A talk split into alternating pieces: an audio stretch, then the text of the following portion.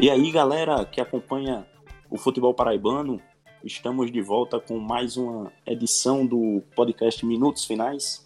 E nessa edição nós estamos desfalcados, né? Estamos sem o nosso âncora, nosso apresentador, o Felipe Costa, que levou falta, mas... Tá começando a vida de novela aí, nosso querido Felipe, com todo merecimento. é, Noronhense, né? o Felipe vai estar afastado é, nas próximas duas ou três edições, mas vai estar de volta, ele vai pegar umas merecidas folgas. E eu estou acompanhado, eu, Edgley Lemos, estou acompanhado do intrépido Pedro Alves. Fala Edgley, fala Ellison, e claro, um abraço né, para o ouvinte de qualidade, o ouvinte que sempre nos acompanha é, do podcast Minutos Finais. Temos muito a debater hoje aí, principalmente sobre a Copa do Nordeste, né? A estreia do Botafogo. E também estou acompanhado dele, que vocês já ouviram a voz, Ellison Silva. Saudações ao pessoal que acompanha os Minutos Finais. Vamos aí para mais uma edição, sem o nosso comandante, mas tentando manter, manter o bom nível que ele sempre apresenta aqui é, na apresentação do podcast com você, Ed, com você, Ed, que eu tenho certeza que ele estará muito bem representado. Beleza. Esse é o Ellison Silva e esse é o Minutos Finais.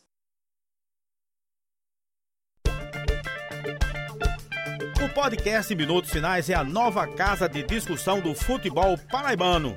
Você pode ouvir onde e quando quiser. Basta ir no Spotify, Deezer, YouTube ou no site minutosfinais.com.br para ficar muito bem informado com as melhores opiniões sobre o futebol paraibano.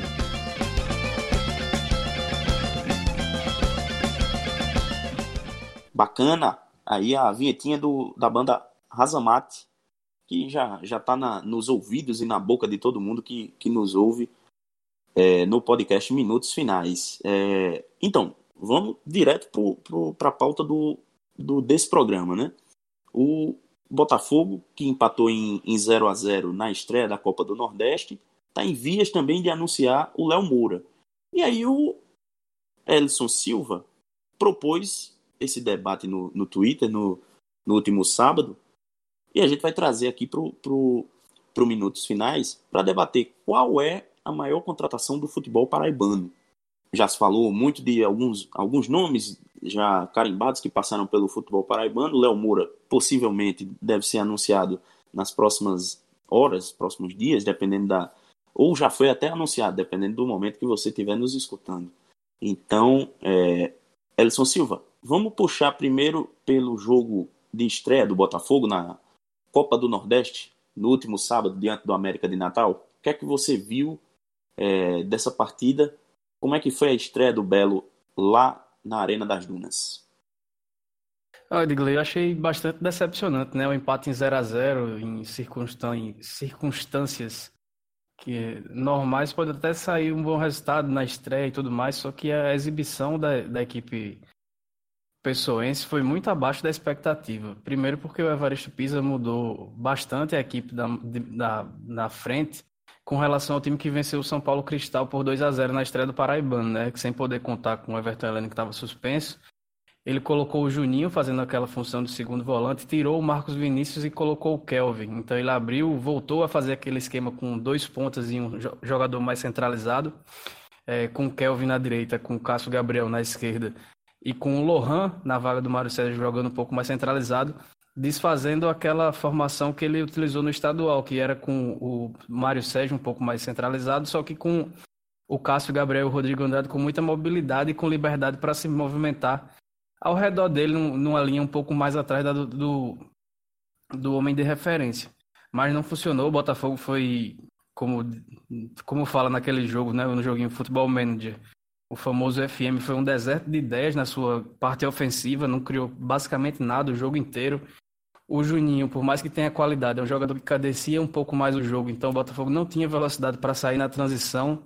É, até no segundo tempo, quando o América estava dando mais espaço, tentando atacar um pouco mais, é, o Botafogo em duas ou três oportunidades tinha, tinha a chance de sair em velocidade para tentar criar perigo, mas buscava cadenciar o jogo.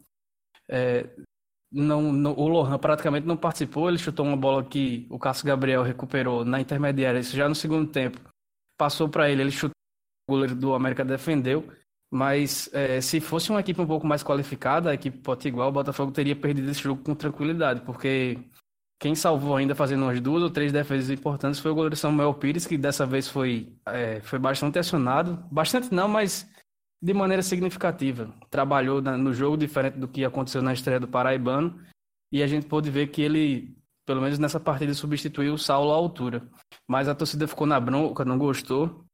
O Botafogo parecia um, um time que, desde o primeiro momento, estava satisfeito com 0 a 0 e com o 0 a 0 saiu, muito por causa das duas, das duas defesas que o goleiro fez nos últimos, no, no último. As duas defesas que o goleiro fez aos 48 do segundo tempo, Ed.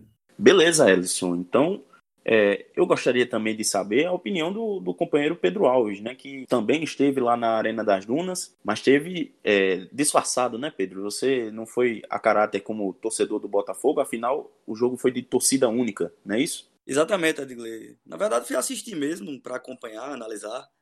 É, como não, não tava, tava com amigos, inclusive meu tio que é americano, torcedor do América, é, fazia muito tempo que a gente não assistia junto o jogo. Inclusive, parte da minha infância foi assistindo jogo, jogo em Natal, indo, é, indo para Natal nas férias e acompanhando o América de Natal, por isso que eu tenho até um carinho pelo América, né? E fiquei na torcida do América, como já fiz muitas vezes. E acompanhei a partida e a análise que Ellison já trouxe do jogo em si, eu concordo plenamente, não tem muita coisa a acrescentar, não. A minha diferença é, que eu trago um, um outro olhar é, é, no sentido do que não me, não me, decepcionou muito, porque eu não esperava tanto também do Botafogo, não.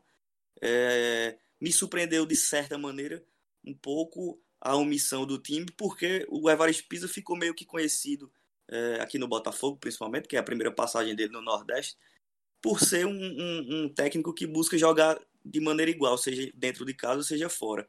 E nessa primeira partida da Copa do Nordeste em Natal, a gente viu um Botafogo bem é, disposto em campo para realmente buscar ponto, seja vencendo ou empatando, mas muito mais na perspectiva de segurar um empate mesmo, muito tranquilo em relação a isso. E aí eu acho que controlou bem o jogo, defensivamente fez uma partida interessante diante de um América que não jogou muito bem. E eu acho que o, o Evaristo Pisa até esperava um América com mais qualidade, fisicamente melhor, o que não demonstrou na partida. É, lembrando que são dois jogos do Botafogo, foi o segundo jogo da temporada do Botafogo contra o oitavo do América. Por isso que eu acho que o Pisa respeitou mais até do que necessitava o América nessa partida. Era um jogo que, se o time tivesse um pouco mais de gana, né, de, de, de compreensão de que poderia vencer o jogo, poderia, quem sabe, sair com a vitória. Mas isso não aconteceu, acho que o resultado foi bem justo. O América também não jogou bem, é, criou poucas chances. As mais claras foram realmente do América e o Samuel fez uma intervenção muito boa. Mas, honestamente, foi um bom resultado. Foi o resultado que o, o treinador queria, que o time queria e conquistou. Né? O objetivo foi conquistado. É, acho que nesse momento ainda, uh, ainda me permito a, a, ser um pouco mais condescendente na análise e acho que o Botafogo conseguiu um bom resultado. Mais uma performance, como disse o Elson, bem, bem fraca mesmo, né? sobretudo com a bola. O time soube fechar bem espaço, mas com a bola foi muito, muito aquém do que poderia já é, apresentar numa segunda partida. É, outra coisa que eu achei da partida foi que as, as, eu, eu vi as alterações do Evaristo, as substituições no segundo tempo, um pouco confusas, porque o Erivelton, por mais que ele seja meio campista, na pré-temporada ele jogou quase sempre, ou sempre, como lateral direito improvisado, né? enquanto o Israel estava é, nas suas férias ainda, porque jogou a Série B pelo CRB, teve um pouco mais de, de tempo para descansar. O Erivelton é quem vinha é, alternando com o Neilson a presença na lateral esquerda. E nas, nos dois jogos da temporada e outra foi acabar, ele sacou, né, o, o Cássio Gabriel para colocar é, quem foi, meu Deus? Foi o, o Dico, se não me engano. Não. Ele tirou o Cássio Gabriel e colocou. Então, primeiro ele tirou. Primeiro ele tirou o, o Cássio é, não, desculpa, primeiro ele tirou o Rodrigo, né? Eu acho. Não, ele tirou Kelvin, ele tirou Kelvin ah, para colocar Kelvin, o Erivelton. Erivelton tirou, depois... tirou meia para tirou um atacante para colocar um meia e depois ele tirou o Rodrigo Andrade para colocar um atacante, para colocar o Dico. Então não deu para entender muito bem essas mudanças num, num curto espaço de tempo. Tentou mudar o esquema e depois desistiu, não sei o que aconteceu. Mas a, a, torcida ficou na bronca, até inventaram uma, uma, uma, discussão com o Pisa com o torcedor na arquibancada, dizendo que ele tinha um torcedor e eu tenho muitas, muita, muita reticência quanto a isso. Acho que não, eu não imagino isso tendo acontecido. Ele já soltou nota oficial que foi é, ele negou, também né? pelo clube. Isso, ele negou, o clube também ficou do treinador. Mas é, eu vi um, um, um, um movimento durante o segundo tempo bastante confuso, não consegui entender. Mas como é um jogo de temporada, ele talvez esteja aproveitando para fazer alguns testes aí. O Pimentinha já ficou no banco e dá para compreender que ele não foi utilizado porque ele não tinha nenhuma semana de, tre de treinamento, né? não tinha condições físicas ideais. O, o Dico perdeu uma oportunidade clara, então não foi é, não foi trado ou não de um jogador ou outro que acabou mudando muita coisa, mas uh, acho e com movimentações é, confusas do treinador no decorrer do segundo tempo.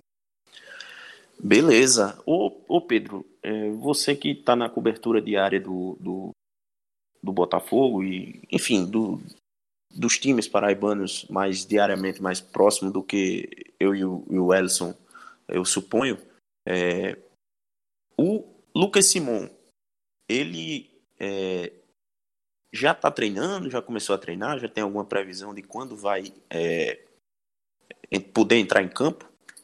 Porque o, o pessoal ficou na bronca, né? A torcida ficou na bronca com o desempenho do, do ataque, o fraco desempenho do, do ataque do Botafogo, com o Lohan e o, e o Kelvin, né? É, então, o torcedor quer saber, Lucas Simon já tem data para estrear? Para estreia, acho que não, Ed, porque é até uma questão de regularização, né? É uma transferência internacional, pode, ser, pode até ser que demore. Pode até acontecer dele ficar bem, né, fisicamente, e não poder estrear por causa da documentação, que realmente é um processo que demora um pouco mais. É, ainda sobre o jogo, só para pontuar uma coisa, vou, vou até dar uma, uma opinião impopular aqui, mas essa partida em si, o Lohan é, não foi mal, não. Ele, inclusive, muitas das poucas. Algumas bolas foram quebradas nele e ele, ele teve um, um, um, Fez uma boa parede, recebeu muita bola. Diferente do que Nando fazia, por exemplo. Ele conseguiu reter muito mais bola e, e, e dar aquela casquinha e tal. Eu, eu, eu acredito ao problema do time, claro, a concepção do, de jogo do treinador, evidentemente, porque ele não pode ser. Não pode ser tirar ele dessa, dessa responsabilidade, mas foi um jogo muito abaixo de, de peças ofensivas, né? A gente viu, primeiro os laterais foram muito mal, o Enesino e o Israel fecharam meia linha, tudo bem, até aí tudo bem, o Israel principalmente. O, o Enesino ainda fez alguma, alguns graves problemas aí, teve alguns, alguns erros é, complicados que não pode cometer é, defensivamente, mas ofensivamente o Israel fez uma partida horrenda, uma das piores que eu vi dele. O Enesino quase não, não ofereceu possibilidade pela esquerda. O Cássio Gabriel, que fez uma ótima estreia, também não apareceu muito. O Rodrigo Andrade, na minha opinião, retardou muito o jogo é, segurou muita bola, não deu velocidade ao jogo. E o Kelvin, que na minha opinião tem que ser titular desse time, e aí eu coloco como acerto do Pisa é, botar, botar o Kelvin nesse time, também não foi bem, bem acionado, né? Embora para mim desses foi o que melhorzinho jogou, que ainda conseguiu tentar fazer algumas coisas. Então foi um jogo ofensivo do Botafogo muito ruim e também em virtude das peças ofensivas.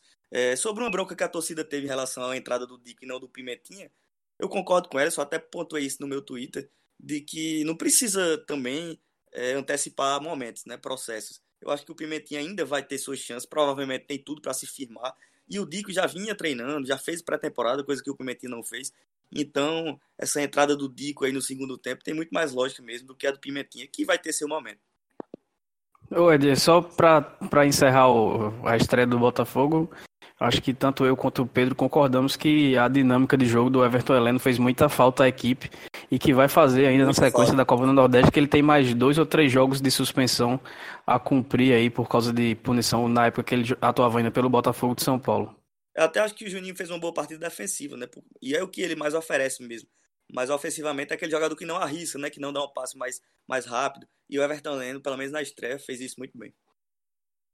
É, do que eu vi da pré-temporada do Everton Heleno, não consegui ver a estreia direito, mas é, mostrou ser um jogador que vai ser muito importante para a temporada do Botafogo, principalmente auxiliando ali a saída de bola, né? Mas vamos embora que, que ainda tem programa, né, pela frente. É, temos agora o debate que o Elson Silva instaurou aí nas redes sociais, no Twitter principalmente, é, sobre é, essa, essa questão, né? Quem na esteira do, da contratação do Léo Moura, da possível contratação do Léo Moura pelo Botafogo, o Ellison lançou esse questionamento, não é isso, Ellison? Qual, qual é o, o, o maior reforço do futebol para, da história do futebol paraibano? Então, passo a bola diretamente para você para que você possa lançar as bases né, desse debate. É que com a chegada do Léo Moura, que vem do Grêmio diretamente para o Botafogo, jogador que no ano passado disputou partidas de Libertadores, Série A do Campeonato Brasileiro, veio sem escala para jogar aqui no futebol paraibano, talvez seja uma das contratações de maior impacto, assim, de, de, de chegar aqui no, no, no, no, futebol do nosso estado vindo de um bom nível, porque a gente já, tem, já teve na, na história vários jogadores que foram tiveram carreiras mais brilhantes do que a do Léo Moura e mais relevantes, como a do próprio Marcelinho Paraíba, que está no Perelima ainda, mas que já vinham numa descendente de carreira, jogando em clubes de menor expressão e acabaram, por, porventura, atuando aqui no nosso futebol. E já começo dizendo que as participações do Garrincha e do Newton Santos pelo 13 não podem contar porque foram é, convites para amistosos e disputaram uma partida só cada um. Então... Nessa aí, Elson, nessa aí também tem aí não vale. dinamite na, na Desportiva Guarabira. Isso, exatamente, pois é. É, essa, essas participações aí em amistosos na, na, na o Garrincha que jogou conta... no Botafogo também, jogou no Nacional de Pato, jogou... aí Isso, fez aquela, aquela, aquele tour no Brasil, né? É, exato, ele fazia exibições né, pela, pelo país. Então esse tipo de contratação não conta, é mais de chegar para jogar realmente. É, tivemos algumas sugestões no, no Twitter, né? Teve um pessoal que viajou bastante, colocando o Clodoaldo, que veio encostado no Ceará já na decadente de carreira é, para atuar na equipe do 13. Mas tivemos algumas outras que, que são bem discutíveis, que, que dá para entrar no, na pauta, como a do próprio Marcelinho Paraíba, o Pedro falou do Giovani, tem a questão do Nélio do Flamengo, que chegou para jogar no Belo em 95 também. E aí eu jogo para vocês para tentar opinar e moldar a, a cabeça do nosso ouvinte para tentar dar uma luz aí para ver se o pessoal chega a alguma conclusão. Eu acho que tem dois debates. É, pra, pra, aliás, dentro desse debate tem duas frentes que a gente precisa dividir para que não se confunda dois conceitos em um só. É, eu acho que enquanto reforço, enquanto contratação, no momento da contratação, é, é, é, é uma análise, né? Enquanto jogador, a importância do jogador enquanto carreira, é, no momento, independente do momento que veio para Paraíba, é outra. Por exemplo, o que eu quero dizer é o seguinte: é, eu vejo que o Marcelinho Paraíba é o maior nome da história do futebol paraibano diante de sua carreira, né? O, o grande nome do futebol paraibano que jogou aqui, né? Que, que voltou para jogar depois de ter saído. É, eu, eu, coloco o Marcelinho Paraíba como grande nome, esse grande jogador que após, depois de uma grande carreira veio jogar na Paraíba.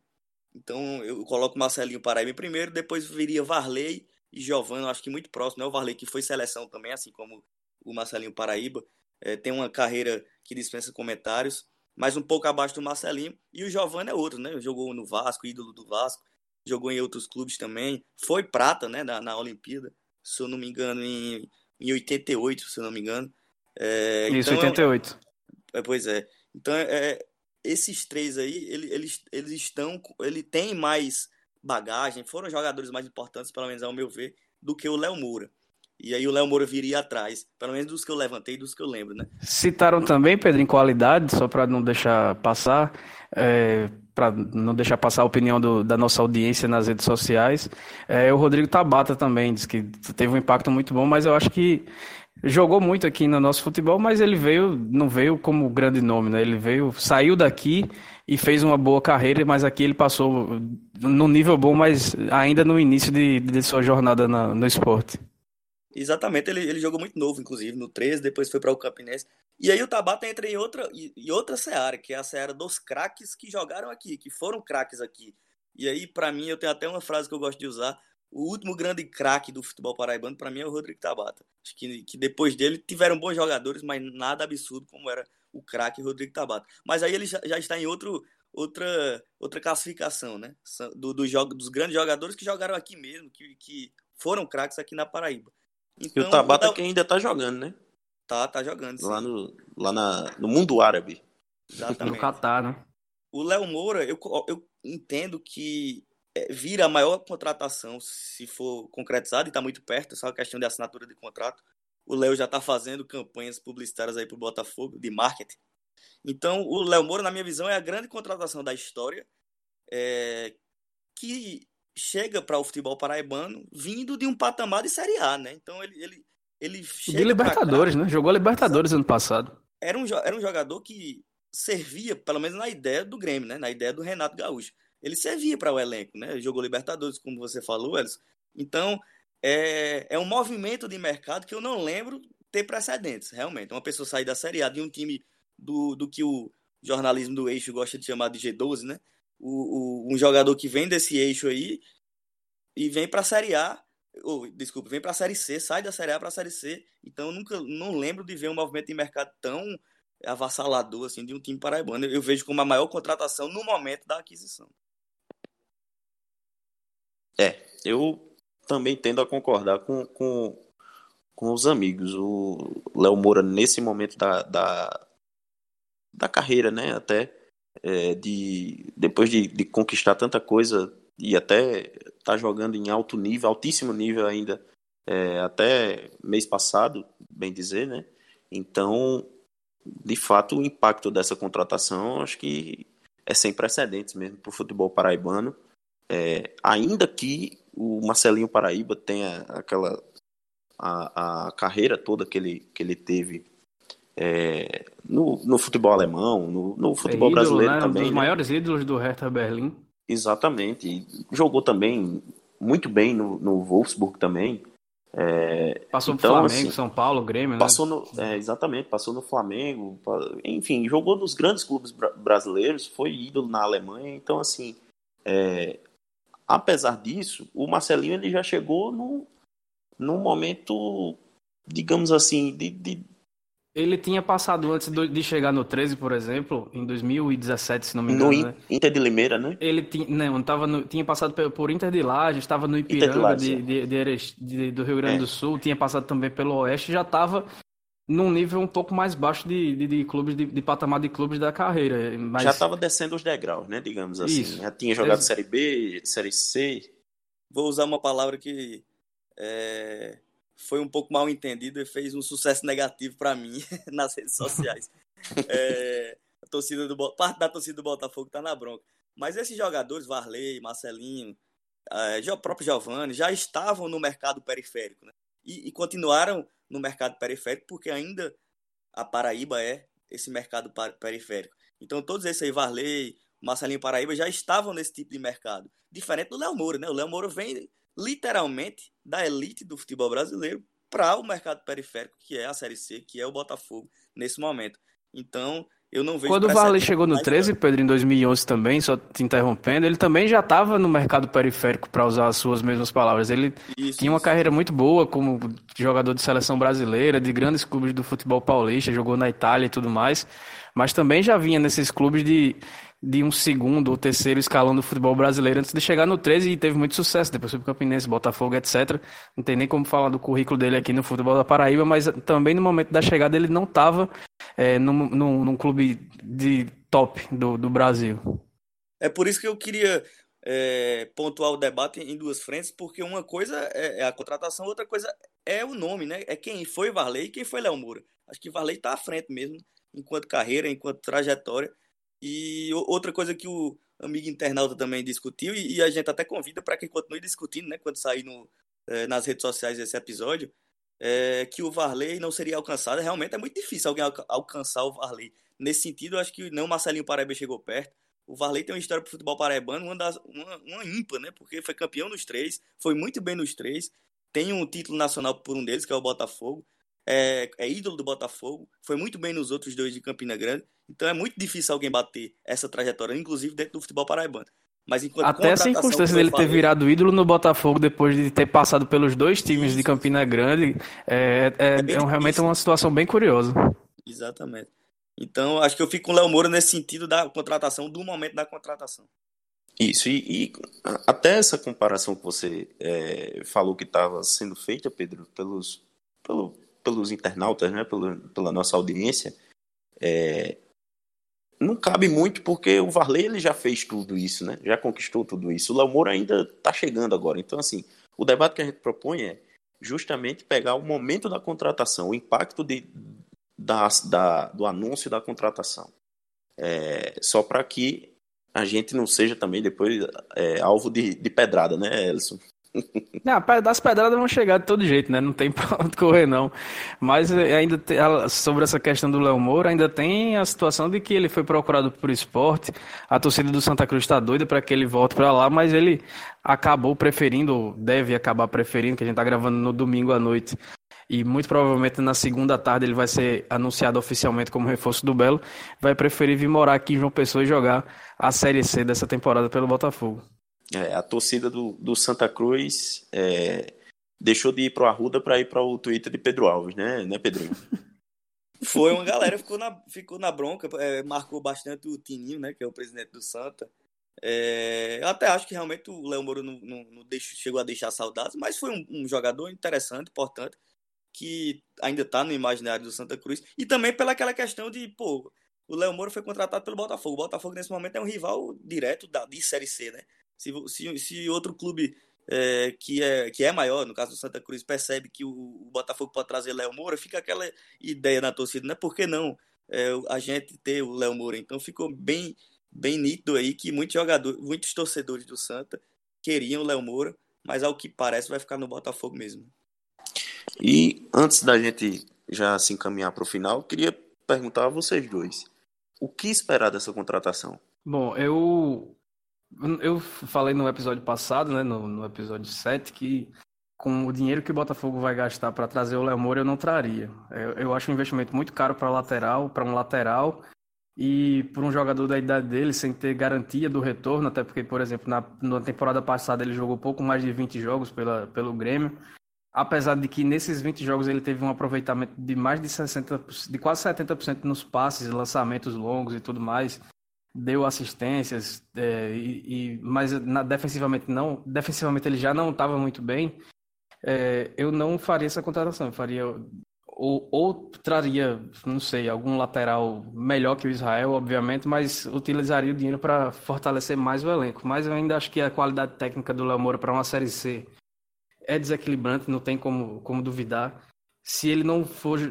Não, eu acho que é muito provável que a diretoria faça um planejamento de poupar ele em jogos do Paraibano, que seja no Sertão ou com equipes de menor expressão, para utilizar em jogos da Copa do Nordeste e para deixar ele no ponto para chegar bem na Série C fisicamente, para estar tá no auge da, série, da, da, da, questão física dele na, na disputa do Campeonato Brasileiro.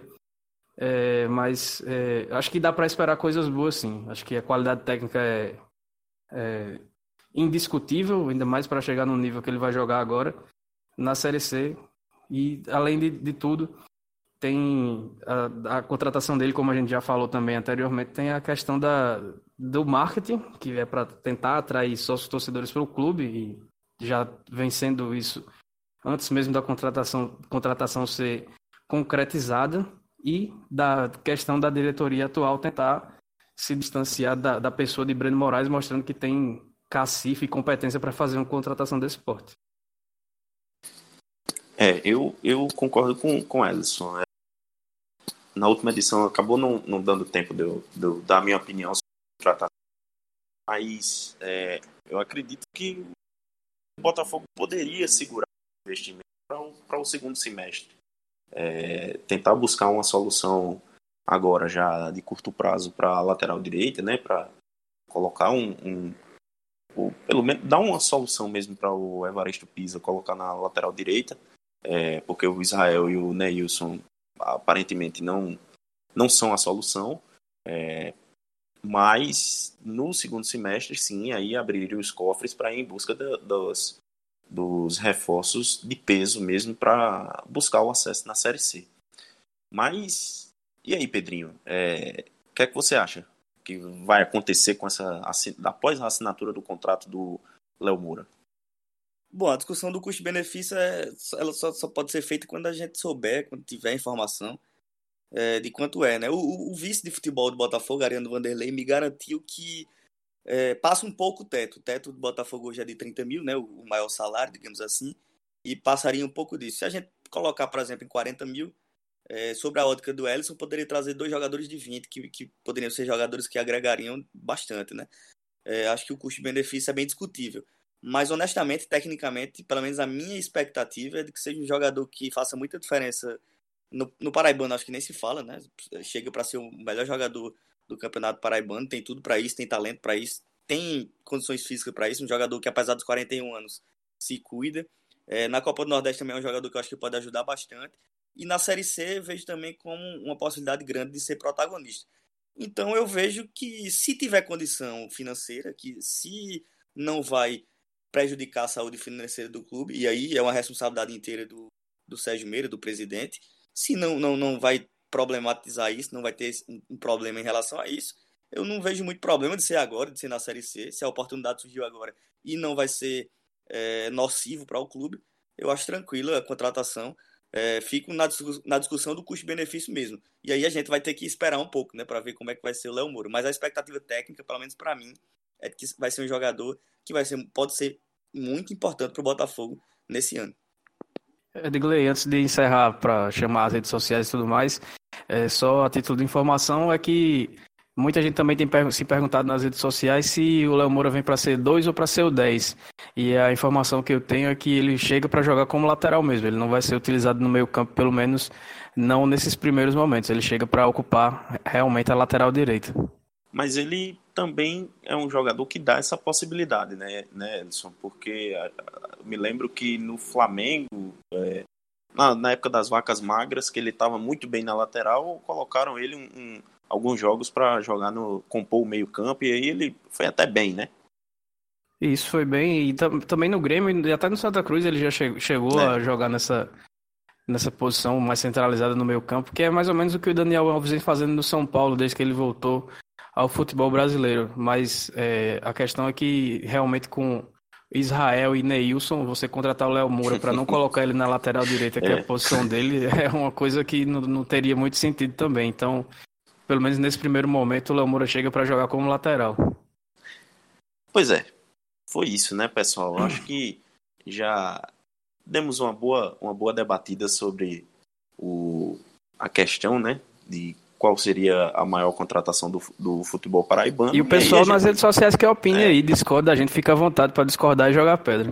Exatamente, tá aberta aí a caixa de comentários no Twitter, no Instagram, no, no Facebook, é, em não, todas as redes não, sociais. Jogue pedra não, jogue flores, jogue flores. Mas, e aí, vamos lá, né, Elson? Aquele, aquele, aquela passada pelas redes sociais, né? Por onde é que o pessoal pode nos ouvir e, e nos seguir? O pessoal pode ouvir a gente no site podminutosfinais.com.br, também no Spotify, no Deezer, no Google Podcasts e no Apple Podcasts. E para quem quer seguir a gente nas redes sociais, ficar por dentro das novidades, sugerir pautas e tudo mais também, é só ir no Instagram e no Twitter, minutos underline finais, e no Facebook, facebook facebook.com barra podminutosfinais, Ed. Beleza. Então é isso, pessoal. Até a próxima edição, logo mais no seu tocador de podcasts favoritos. Até mais. Tchau, tchau.